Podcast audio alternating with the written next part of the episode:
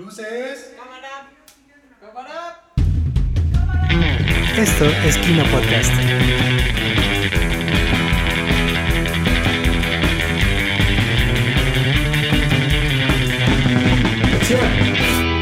Comenzamos.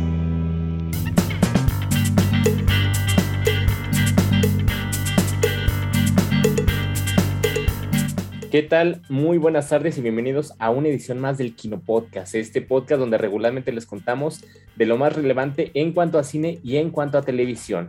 Las series ya saben que están en boca de todos y mi nombre es Jared Nolasco y en esta ocasión para hablar de dos estrenos sumamente importantes en sus respectivas plataformas me acompañan eh, Karen Carrillo, ¿cómo estás? Hola, muy bien, muy emocionada de poder platicar de estas eh, series y películas que han dado mucho de qué hablar. Así es, y también para la segunda mitad se nos va a unir Pau Castellán, alguien que ya conocen bien de este podcast. ¿Cómo estás? Hola, yo muy bien, gracias. Como siempre, muy contenta de estar con ustedes. Y bueno, sobre todo la serie que vamos a discutir, eh, creo que estoy muy emocionada al respecto, entonces pues adelante. Así es, y bueno, ya lo, ya lo saben la estructura del programa. Primero comenzamos hablando con la película de novedad, el estreno más importante en una plataforma o en cines, y posteriormente nos vamos a mover hacia la parte de la televisión.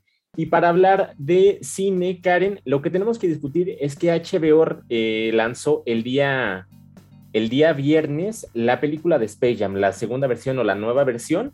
Entonces, platícanos un poquito de qué va.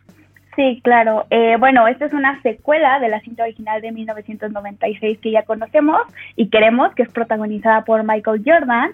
Y bueno, en esta segunda parte la, llega una nueva superestrella de la NBA, que es LeBron James, quien queda atrapado junto con su hijo Dom en un extraño lugar, un espacio digital de una fuerza todopoderosa y malvada que es conocida como inteligencia artificial. Y para volver a casa y poner a su hijo a salvo, el jugador de baloncesto deberá unir fuerzas con los Looney Tunes para enfrentarse en un partido de, de, de básquetbol eh, contra los campeones de, del equipo de este ente malvado.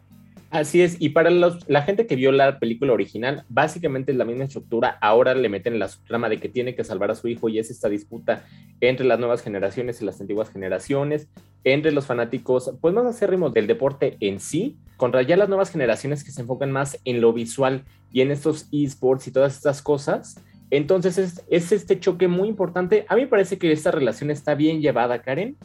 Este, y sobre todo, algo que hace muy bien la película es que le da mucho juego a las franquicias que tiene, porque sabemos de que la primera es de 1996, pero a partir de ese momento el estudio que produce esta película ha sacado muchas otras producciones y franquicias en cine y en televisión, entonces de repente podemos ver que están metidos en el mundo de Juego de Tronos y de repente podemos ver que están haciendo referencias a Harry Potter y de repente hacemos eh, pues una pequeña visita al mundo de la Liga de la Justicia, entonces estas cosas, sobre todo para los que son fanáticos de este estudio, pues yo creo que le van a gustar mucho, ¿no crees? Sí, claro, creo que precisamente las referencias es uno de los principales atractivos que tiene esta cinta, pero personalmente me parece que puede ser también considerado uno de sus puntos débiles, ya que la explotación de todos sus títulos y propiedades hace que sus propios protagonistas yo los sentí como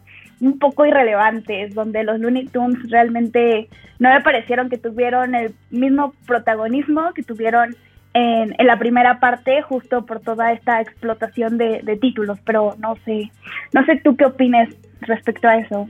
¿Sabes qué? A mí me pasa algo muy similar. Siento justamente que em, empiezan a delucir un poco, justamente porque empiezan a hablar de todas estas referencias que ya son culturales en este momento de la historia y por supuesto que estas caricaturas que muchos de nosotros vimos y que seguramente muchos de ustedes escuchas también habrán visto en su infancia o en algún tiempo libre o que tienen la referencia de qué son estos personajes, cuáles son las características que tienen, pues justamente eso pasa, que empiezan un poco a deslucir porque lo que tenemos son estos personajes planos en el sentido de que siempre hacen lo mismo y tienen unas características muy fijas y muy definidas y lo que nosotros ya encontramos en las nuevas eh, franquicias son personajes mucho más complejos, mucho más construidos, que tienen un trasfondo mucho más complejo para ellos y para su historia. Entonces, obviamente lo que va a pasar es, a pesar de que no se hable completamente de ellos en, lo que es la película y que sean personajes prácticamente de cameo, sí lo que termina pasando es de que pues deslucen, como, como tú ya bien decías, Karin.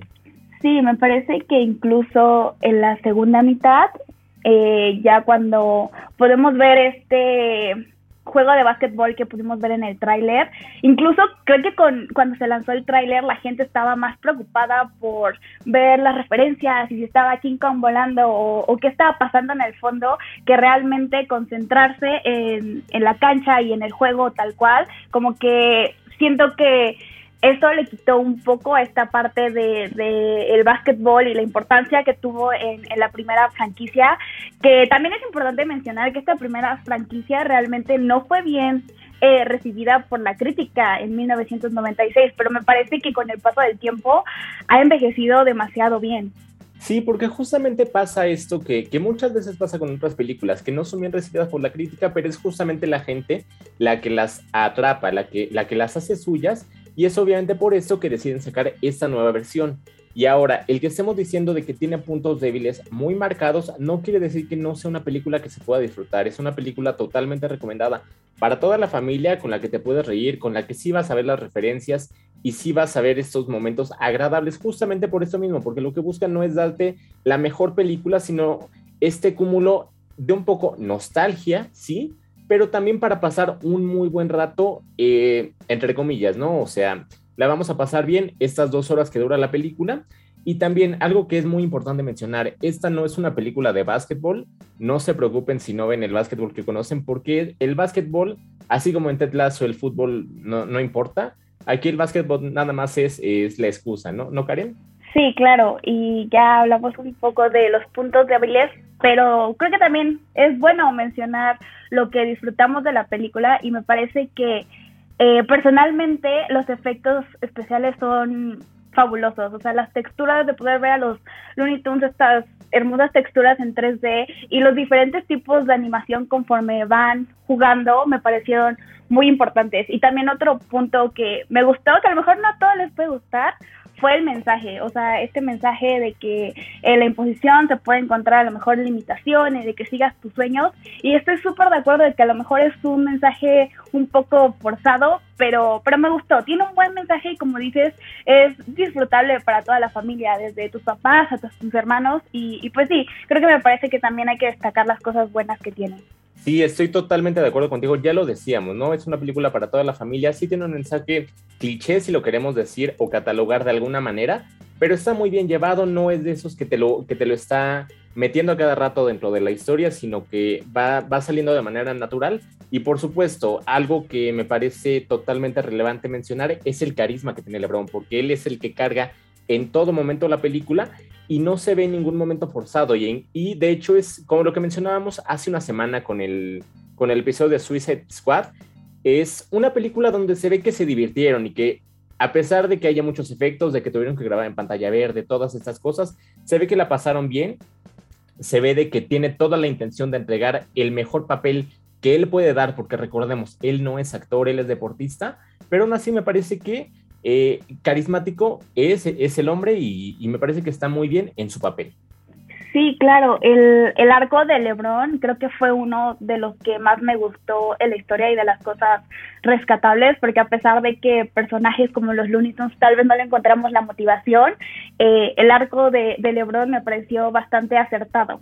Sí, así es. Y de hecho, algo que es importante mencionar también es que sale la familia y no es de estas historias donde meten eh, forzosamente a la familia o hacen que actúen o hacen que bailen y estas cosas, sino de que también lo logran meter en esta dinámica o los logran meter en esta dinámica para que salgan, para que sí luzcan en los momentos en los que tienen que lucir, este, sin, sin explotar a los demás, sin, sin querer hacer eh, o sin buscar que hagan cosas ajenas a los que ellos pueden hacer, porque recordamos, no son actores, son, son personas, son deportistas, eh, que están involucradas a través de esto en el mundo de los espectáculos. Y, eso me parece también un punto muy importante, que, que no solamente Lebron es, es quien, quien se la pasa bien, sino, sino que integra muy bien toda la gente que está alrededor, porque también tenemos a Don Chitu, que, que participa de un rol muy importante en la película, y también se ve que da su mejor actuación en el rol que tiene, que tampoco es el más difícil que ha tenido en su carrera, ¿no, Karen? Sí, claro, hablando un poco más de, de, el rol que jugó, me parece que a pesar de que nunca le compré sus intenciones como personaje, él actuando se ve que disfrutó muchísimo. Y, creo que al final de cuentas eso es lo importante y que como dices, la familia actuó como familia y no, no forzaron ninguno de, las actuaciones ni de las interacciones. Se ve que el cast, la verdad, se la pasó bastante bien y, y, que disfrutaron sus papeles, que es lo importante. Así es, y creo que es lo más importante en una película de este estilo, ¿no? Eh, pero bueno, nosotros tenemos que cerrar ya con esta etapa de cine. Karen, necesito que nos digas si al público le recomiendas o no le recomiendas esta película. La verdad, desde mi punto de vista, no creo que la nostalgia sea lo suficiente para, para ver la película, pero eh, de que es disfrutable, es disfrutable. Y si la pones, te la vas a pasar bien, dos horas. Si no piensas que la historia tiene muchísimos huecos, te vas a disfrutar las referencias.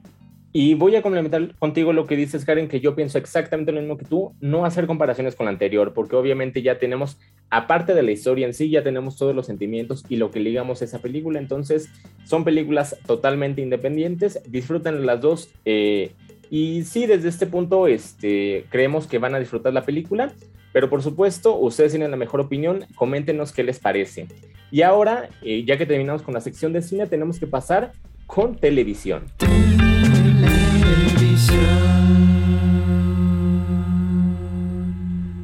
Y estamos de regreso en el podcast de Kino. Tenemos que platicar en esta ocasión junto a Karen y junto a Pau que ya Amazon estrenó la nueva temporada de la serie de Modern Love, que desde 2019 no sacaba episodios. Entonces, Pau, cuéntanos un poquito de qué va la historia y también un poco de cómo cambia respecto a la primera temporada.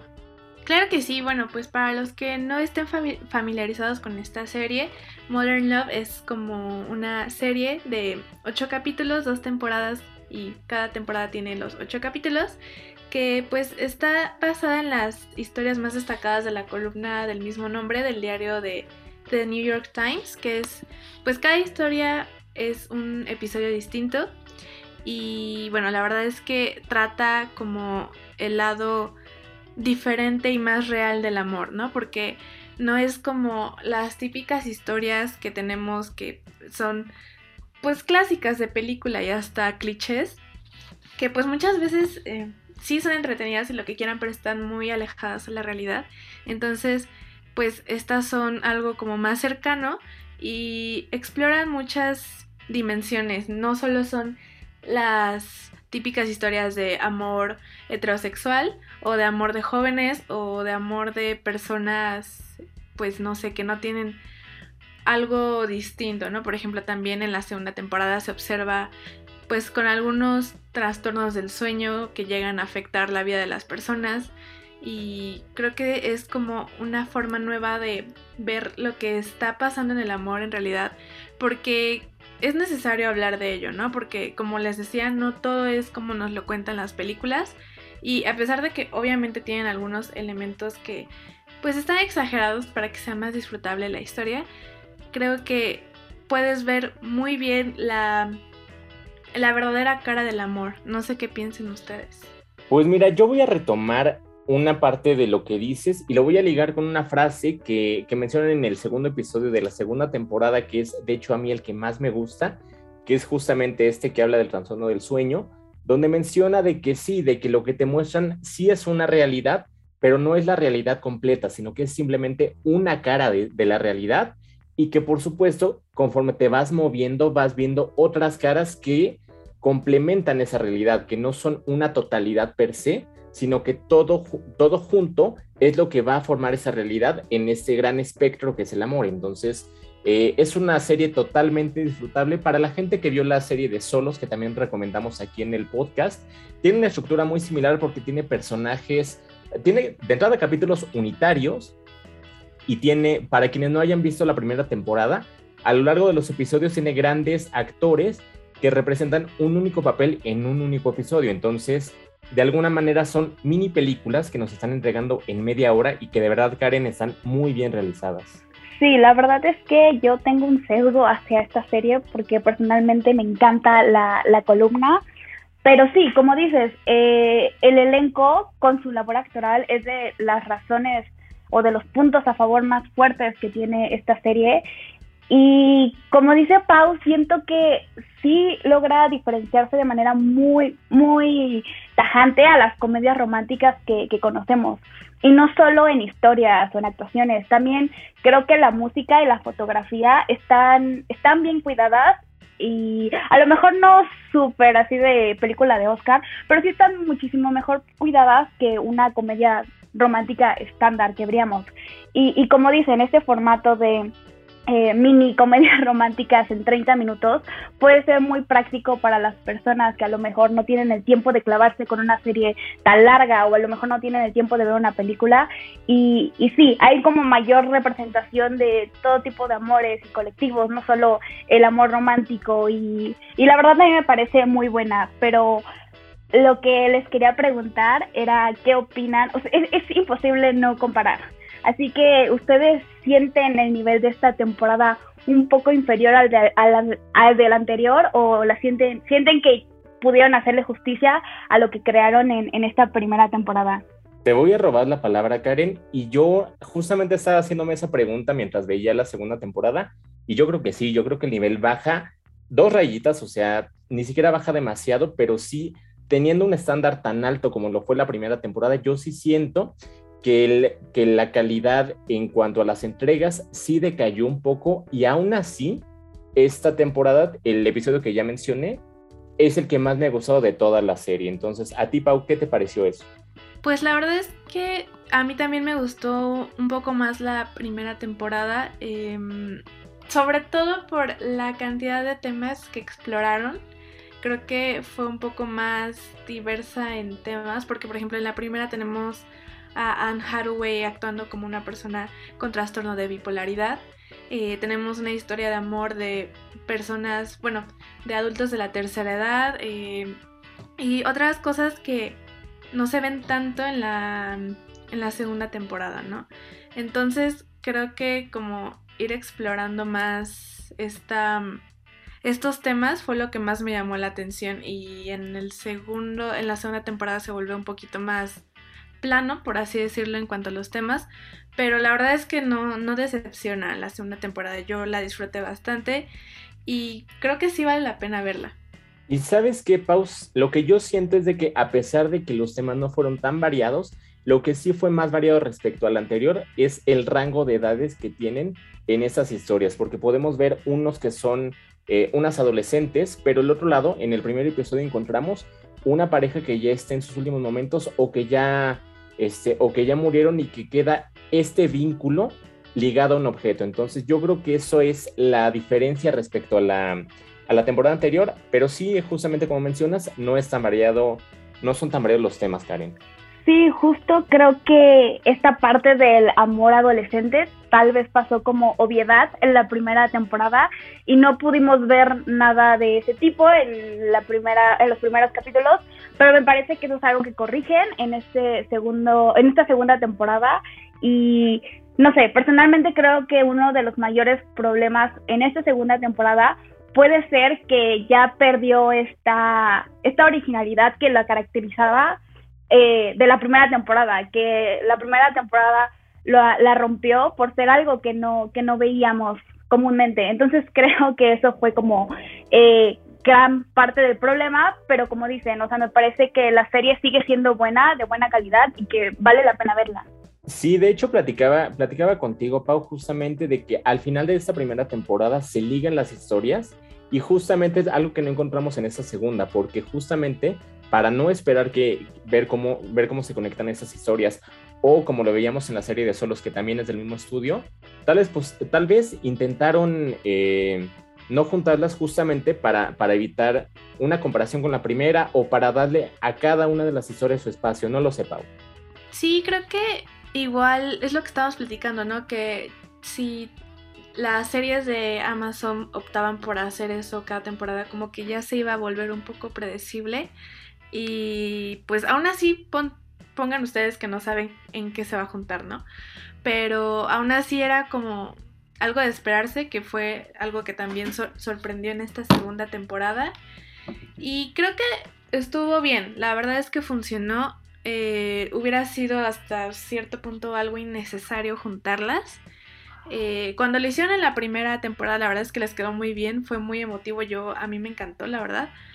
Pero creo que también funciona bastante bien sin, sin este como crossover.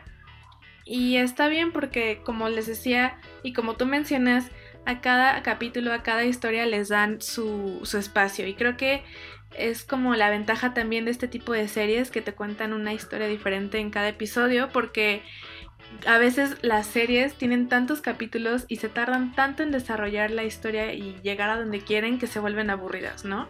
Entonces estas son como un poco más, pues digamos, procesadas, directas, rápidas de digerir y creo que es como más fácil terminarla porque te la puedes llevar tranqui, te la puedes pues llevar como como tú quieras, ¿no? Y no es algo que te llegue a aburrir.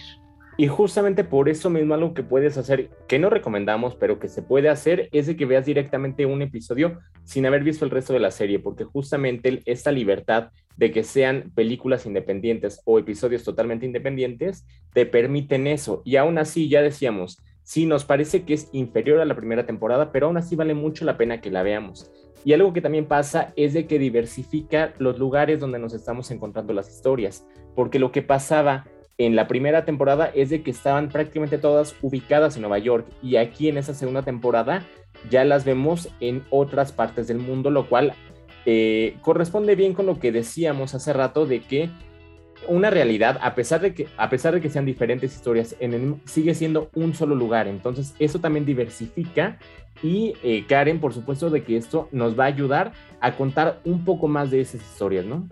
Sí, claro, lo sientes más, más orgánico. Y también es importante igual mencionar que como cualquier serie, no, a lo mejor no es una serie para todos.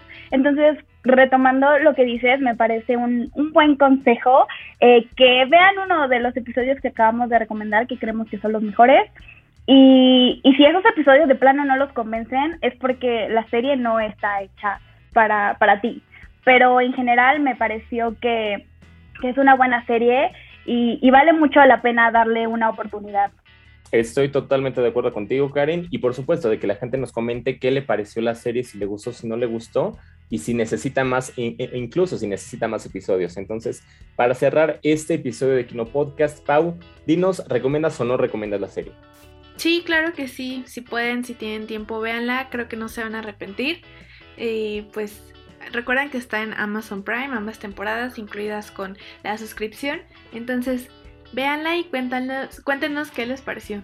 Así es, y sobre todo pensando de que son episodios los más largos de 35 minutos, entonces Karen, eh, pues es muy accesible para todos. ¿Tú qué nos dices? ¿La recomiendas o no la recomiendas? Sí, claro, yo les digo desde el inicio que tengo un sesgo por esta serie porque la amo con locura, soy fan de, de la columna y me pareció que la plasmaron de una buena manera y, y sí, se las recomiendo porque a pesar de que pueden decir que está a un nivel inferior a, a la primera temporada, creo que hace un gran esfuerzo por, por igualarla y como dicen, o sea, algunos episodios eh, logran eso con creces. Así que cuéntenos qué les pareció, porque me parece que vale mucho la pena. Así es, y de mi parte, por, supuesto que la recomendamos, las dos temporadas, obviamente, y, que nos comenten, por favor, si les gustó, si no les gustó. Y de esta manera nosotros tenemos que cerrar esta emisión de Kino Podcast. Ya les recomendamos una película en cine, bueno, ya en plataforma de HBO, que es la de Space Jam, que sí les recomendamos que la vean y que la vean con la familia, porque de verdad es una historia que la van a disfrutar y la serie de Modern Love que está disponible en Amazon Prime, como bien dice Pau, ya incluida en su suscripción y que por supuesto eh, la disfruten. Esa sí es un poco más difícil de digerir, pero también vale mucho la pena. Nosotros les agradecemos mucho y nos, nos estaremos escuchando en la próxima edición. Gracias.